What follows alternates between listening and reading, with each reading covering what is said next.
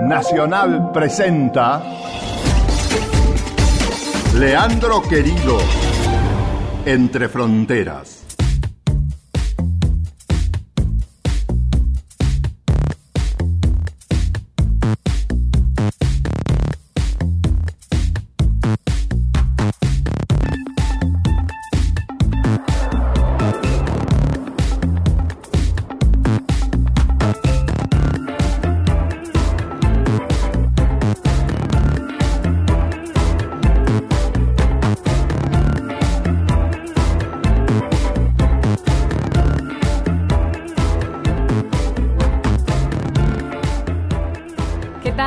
¿Cómo te va? Bienvenido y bienvenida a Entre Fronteras.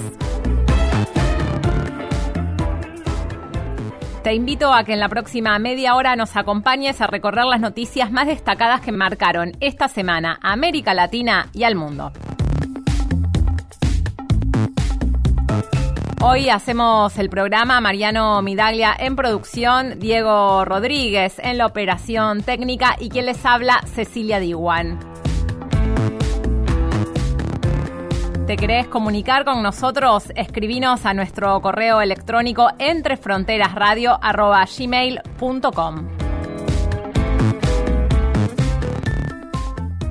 Queremos agradecer a todas las emisoras de Radio Nacional que emiten este programa como Neuquén, Mendoza, Esquel, Comodoro Rivadavia, también Viedma, Zapala, Santa Rosa, bueno, y muchísimas más. Muchas gracias por sumarse a este programa.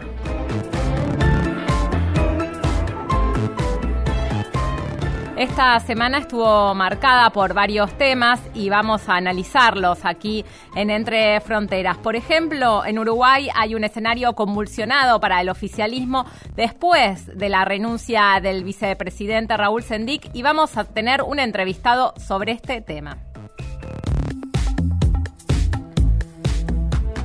En Ecuador, la crisis política se profundiza con el anuncio del partido oficialista Alianza País de destituir al presidente Lenin Moreno de la jefatura del propio partido. Alianza País invitó al expresidente Rafael Correa a acompañar el nuevo proceso dentro de este movimiento y acusó a Lenin Moreno de haber perdido su dignidad. En Venezuela, los principales partidos de la oposición afirmaron que no van a participar en los comicios municipales que fueron anunciados por el oficialismo para diciembre. La oposición dice que no hay condiciones para que sean transparentes y libres. En tanto, el presidente Nicolás Maduro amenazó con la cárcel a quienes saboteen a las elecciones. También hay un escenario muy convulsionado y con gran incertidumbre en España después de que el Parlamento catalán declarara la independencia unilateral de esa región y que después de esto el Senado español anunció la intervención de Cataluña. Esta es la portada y ahora sí arrancamos con el desarrollo de Entre Fronteras. Entre Fronteras. Entrevistas.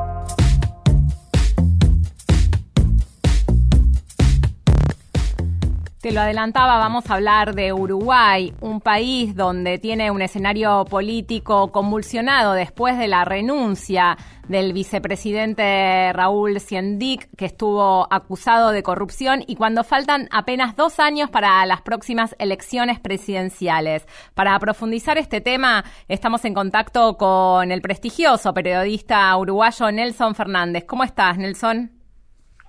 Bueno, ¿qué tal, Cecilia? Muchas, bueno, muchas gracias. Demasiado elogio. Pero bueno, como siempre, un gusto un gusto estar en, contacto con ustedes. Lo mereces, Nelson. ¿Cómo ves el escenario político en Uruguay en este momento?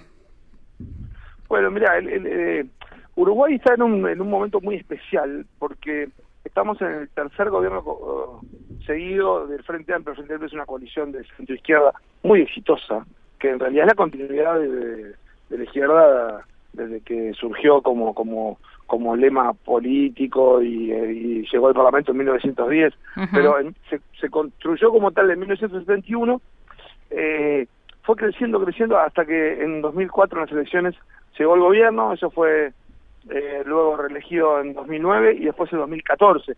Eh, hacía muchos años eh, que Uruguay no tenía tres gobiernos seguidos del mismo partido, en un, en un país donde eh, importan mucho los partidos políticos.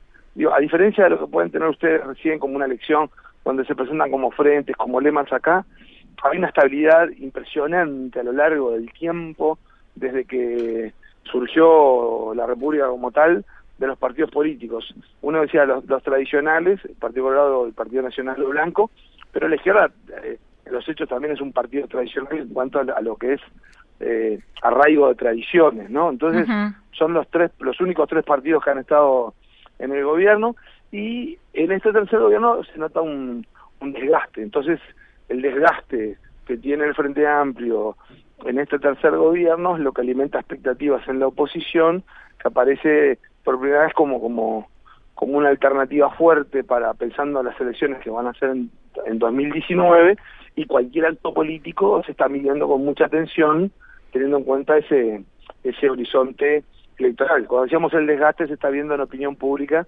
siempre tuvo un saldo positivo el, el Frente Amplio en el ejercicio del gobierno, en la aprobación de opinión pública, y bueno, esto comenzó en 2015 y desde la segunda mitad de ese año hasta ahora realmente ha habido un saldo negativo. Y en este escenario de desgaste que estás remarcando, Nelson, ¿cómo impactó la renuncia del vicepresidente Raúl Sendic y las denuncias que hubo de corrupción contra él?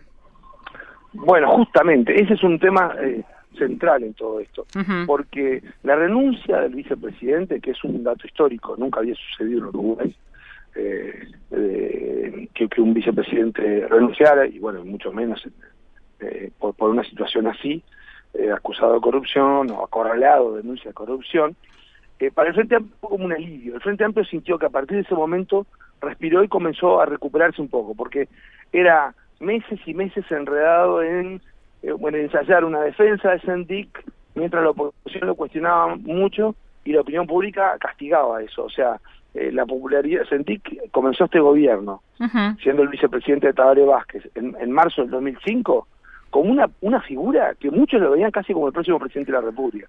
Tenía una altísima popularidad y se veía como alguien de renovación. Cuando empezaron a aparecer varios hechos, y después también hubo algún episodio ahí que, que lo, lo golpeó mucho cuando se supo que en realidad él se presentaba como licenciado de su currículum en las listas, decía licenciado en genética humana con medallas de oro en la graduación. Sí, que había estudiado en Cuba, ¿no? Decía. claro, que, que en la Universidad de La Habana. Y él había estudiado en La Habana, pero había estudiado medicina, no lo había terminado y en realidad esa licenciatura que decía no la tenía, ni siquiera asistía a la carrera. Y él decía que no tenía graduación con medallas de oro. Ese hecho fue como, como un golpe duro y, decir, bueno, para mucha gente si mintió en esto, también debe estar mintiendo en la otra defensa que hace de la gestión de del ente petrolero. Eso fue un golpe eh, muy duro y después aparecieron muchas cosas que para la, para la población a veces son elementos difíciles de entender, pero otros que eran mucho más sencillos. Por ejemplo, que de la publicidad de la empresa petrolera le habían dado cinco mil dólares a una radio que no existía y que era para una campaña política del grupo de ellos. Esos cinco mil dólares, al lado de los mil millones de dólares que fueron de pérdida a la petrolera, parecen nada. Sin embargo, para la gente era más visible. O una fiesta que se hizo para inaugurar una planta, que cuando se veía lo que había costado la fiesta, era un gasto descomunal, y fue una fiesta en la que se había invitado a Cristina Fernández de Kirchner cuando era presidenta.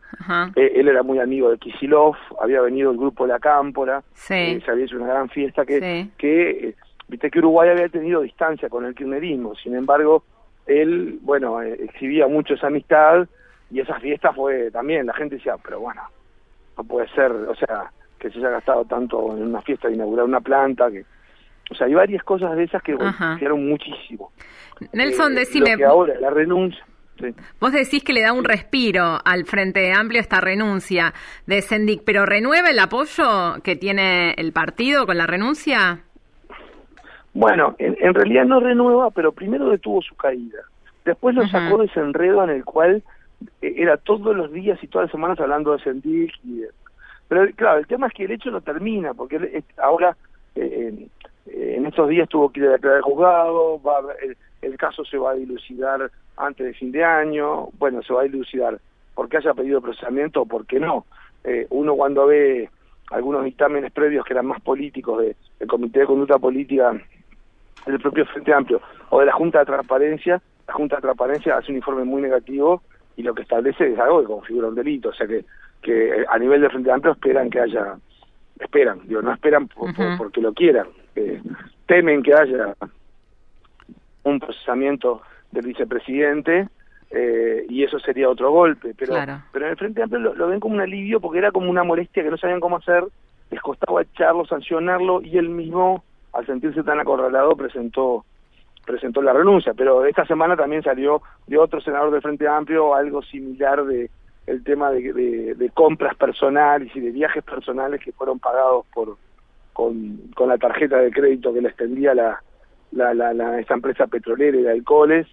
Y bueno, ahora habrá que ver cómo se conduce eso, pero es como que eh, es otro hecho más ¿no? que, se reabre. Claro. Vos me decís que el Frente Amplio gobierna desde el año 2004 y que hoy sufre un desgaste, eh, que la sociedad uruguaya está pidiendo un cambio eh, en, el, en ese país. ¿Y cómo ves a la oposición, al Partido Nacional, con Luis Lacalle Pou a la cabeza? el Frente Amplio hoy es o el partido mm, más fuerte o comparte eso con el Partido Nacional, pero digo, no, no, no ha tenido un desplome, o sea, claro, claro. sigue siendo una, un lema político muy potente, eh, con una gran red de, estructura y de militancia.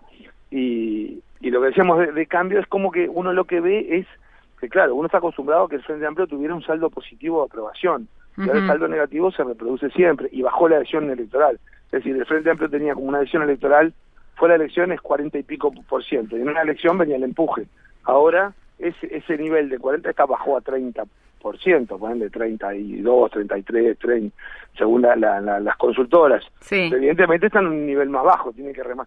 Y la oposición no ha capitalizado todo ese descontento, o sea, cuando uno dice a dónde van esos desilusionados o desencantados del Frente Amplio, bueno, hay muchos que se quedan en esa respuesta de, de eh, voto en blanco, no sé, estoy indeciso, eh, pero eh, la oposición en su conjunto tiene como varias vertientes para captar eso. Hay un partido que se llama Partido Independiente que, que es de exfrentistas, que es un partido más socialdemócrata.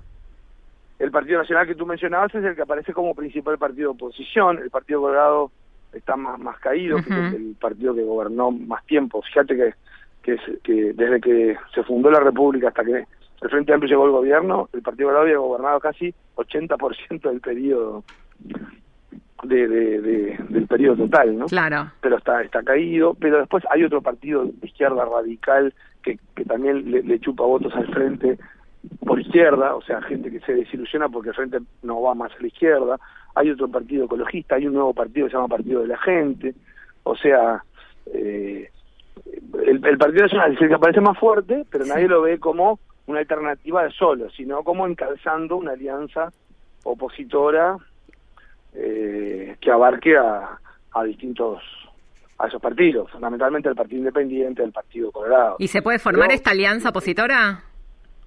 Bueno, yo en realidad no lo veo como una alianza, de, viste, como un lema. Claro. No como un cambiemos, ¿no?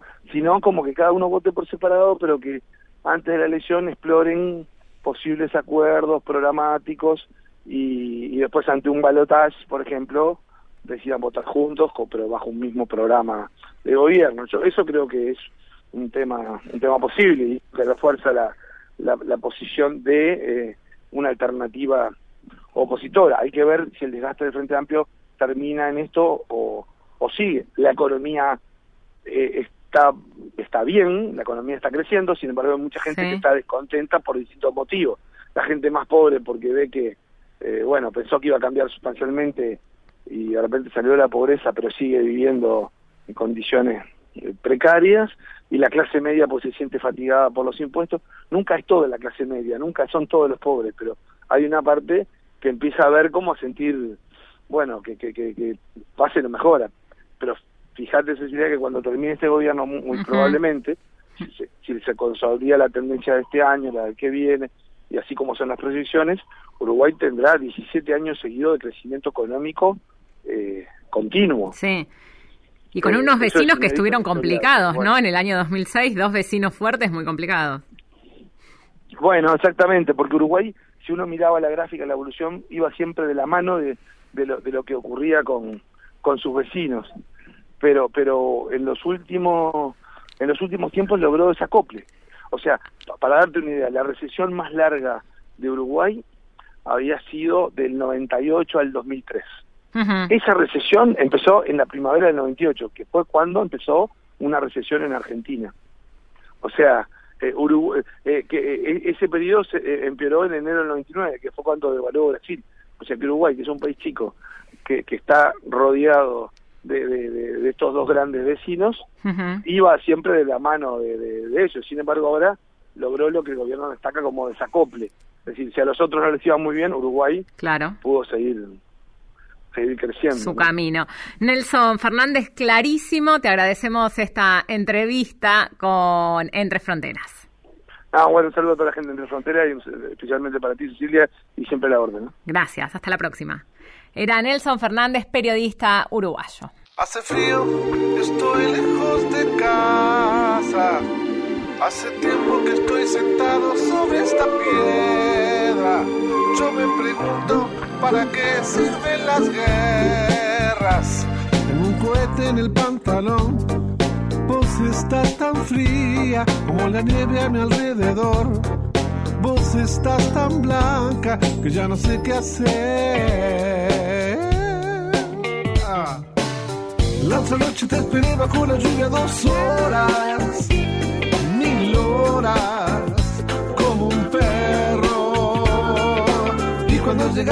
miraste me dijiste, loco, estás mojado, ya no te quiero. En el circo vos ya sos una estrella, una estrella roja que todo se lo imagina. Si te preguntan, vos no me conocías, no, no. Tengo un cohete en el pantalón, vos estás tan fría como la nieve a mi alrededor. Vos estás tan blanca que ya no sé qué hacer. Ah.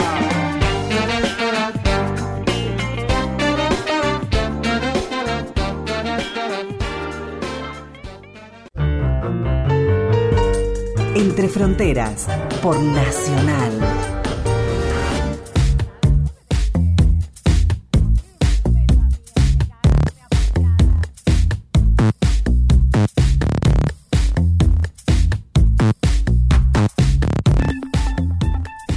El ataque terrorista en Nueva York que causó el martes pasado la muerte de ocho personas y que dejó 11 heridos volvió a poner la atención sobre la brutal táctica de bajo costo utilizada por los grupos terroristas eh, para atropellar a personas con autos y con camiones. El terrorismo sobre ruedas dejó en los últimos tres años 139 muertos y más de 800 heridos. Hablar sobre el terrorismo convocamos a una especialista, a Ana Prieto, autora de todo lo que necesitas saber sobre terrorismo. ¿Cómo estás, Ana? ¿Cómo estás, Cecilia? ¿Qué tal? ¿Cómo se explica este escenario de aumento muy importante de los atentados terroristas llevados a cabo por lobos solitarios? A ver, la, el concepto de lobo solitario ha, es, ha, mutado, digamos, en los últimos años, al menos las personas que estudian este fenómeno, ha, ha habido como una mutación. Uh -huh. Hasta hace 20, 30 años llamábamos lobo solitario a alguien como en Estados Unidos en su momento el famoso Una Bomber, que era eh, un hombre, que era un ermitaño, un genio de las matemáticas, una persona muy excéntrica y con problemas psicológicos graves, eh, que empezó a enviar cartas bomba a distintas instituciones académicas de Estados Unidos y a distintos objetivos, ¿no? Que a él se le ocurría que eran peligrosos para el futuro sano de la sociedad. Entonces, él era como, él fue durante mucho tiempo el arquetipo del, una bomba, del, del lobo solitario, ¿por qué? Porque realmente actuaba en soledad. No había una organización detrás de él, criminal, que lo apañara, y él solamente respondía a sí mismo, ¿no?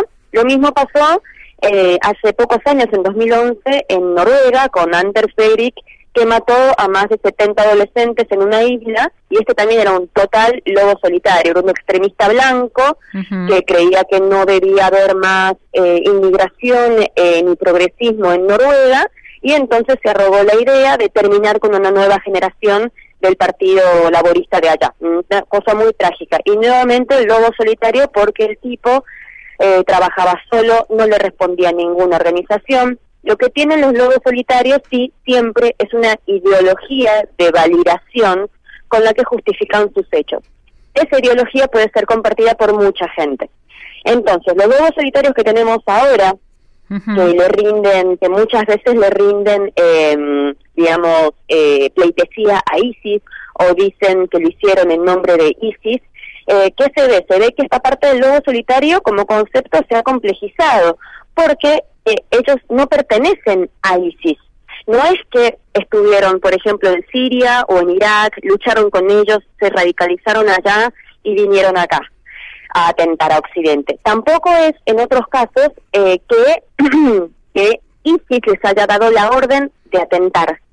Ellos van y atentan por sí solos, pero ISIS los considera parte de ellos, ¿no? O sea, sí los considera parte de su organización, porque son muy vivos, en ISIS han sido muy vivos, y entre sus, digamos, ellos han sacado en su propaganda, han sacado de manera repetida, eh, digamos, la orden o el comando de que quienes estén en favor de su causa atenten a solas.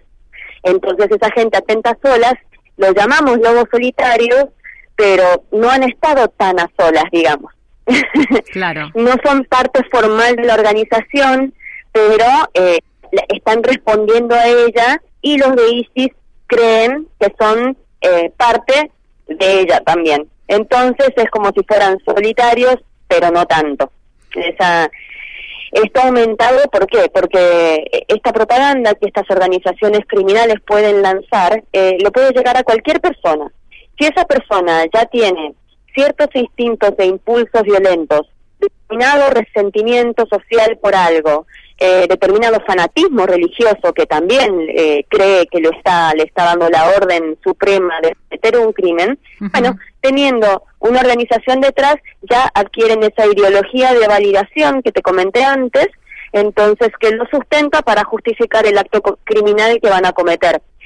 Y como vos misma dijiste, con mucho tino, estas armas que están usando ahora son de bajo costo. No se necesita nada, se necesita alquilar un camión y con eso ya mata gente, lamentablemente. Claro, y también hace que los estados no puedan, digamos, prever este tipo de ataques. Por ejemplo, en Nueva York, la policía ha dicho que en los últimos dos años visitaron más de 150 agencias de alquileres de camiones, pero la verdad que es imposible e-, evitar que alguien por su cuenta utilice un auto, un camión, una camioneta para generar este tipo de ataques. Y podríamos decir, Ana Prieto, que el terrorismo ha dejado de, de ser eh, territorial como era antes para pasar a ser global. Ahora, ¿se puede esperar un tipo de ataque en cualquier parte del mundo? Hay mucho, el terrorismo triunfa mucho justamente por, por frases como esta.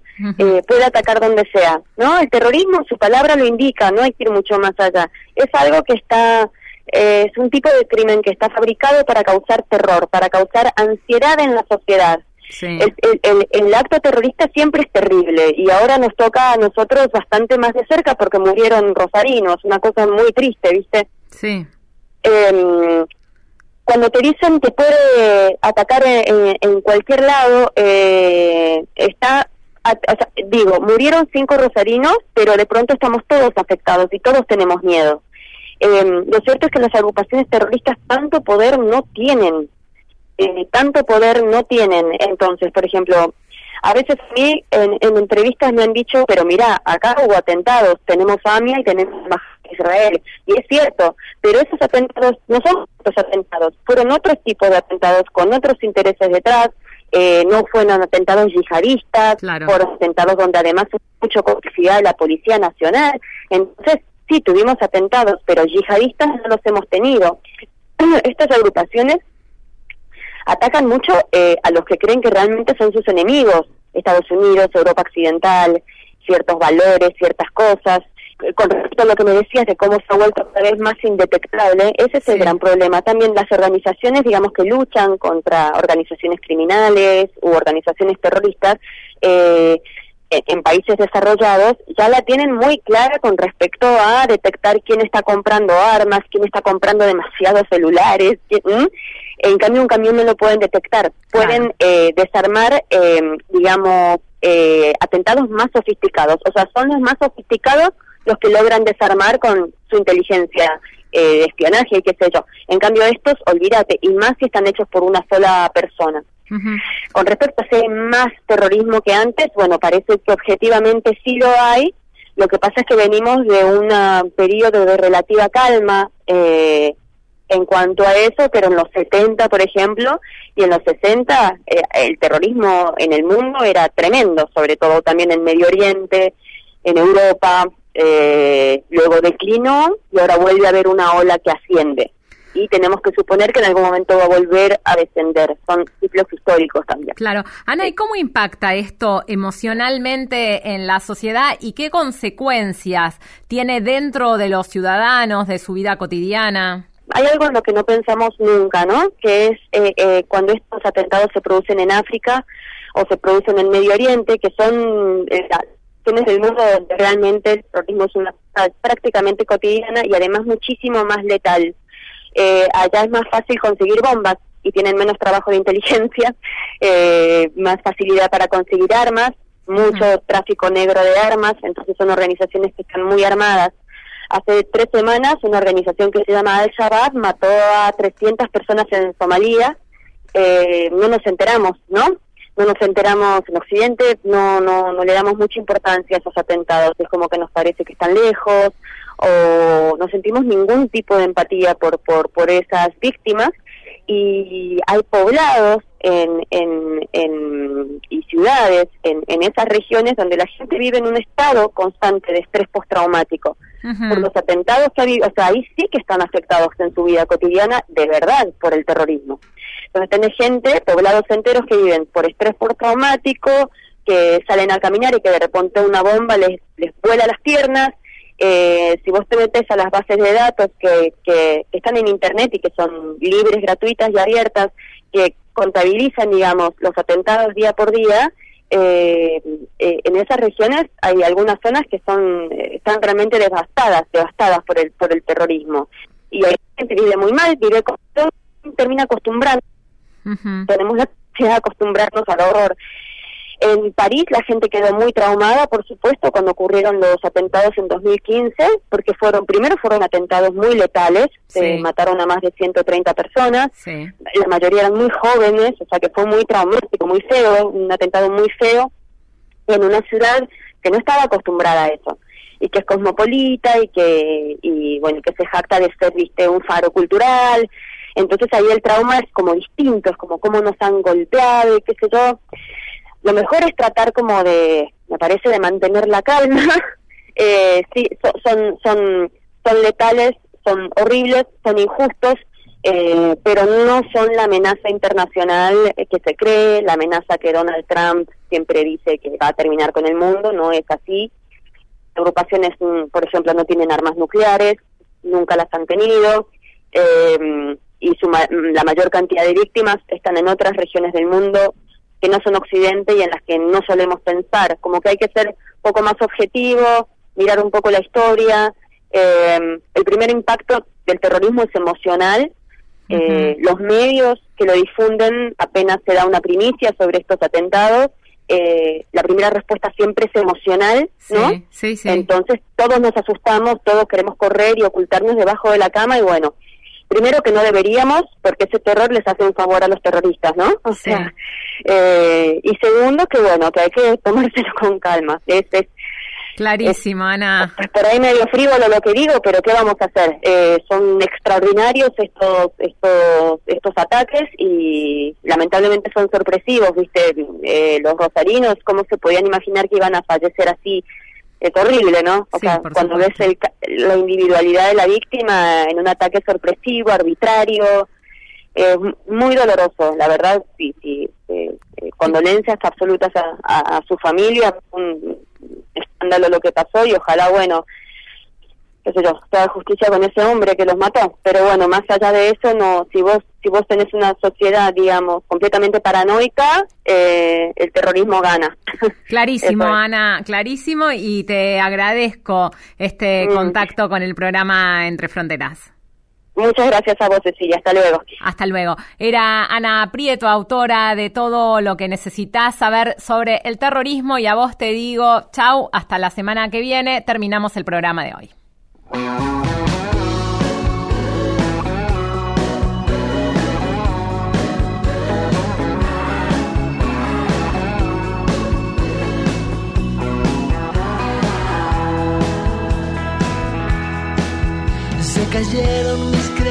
Por el suelo como papeles pisados. El francés me suena como el arameo y París desencajado. El futuro es una caja de promesa, la promesa ya es de humo. Yo te escucho, no tengo nada mejor que hacer después del desayuno. sad is there.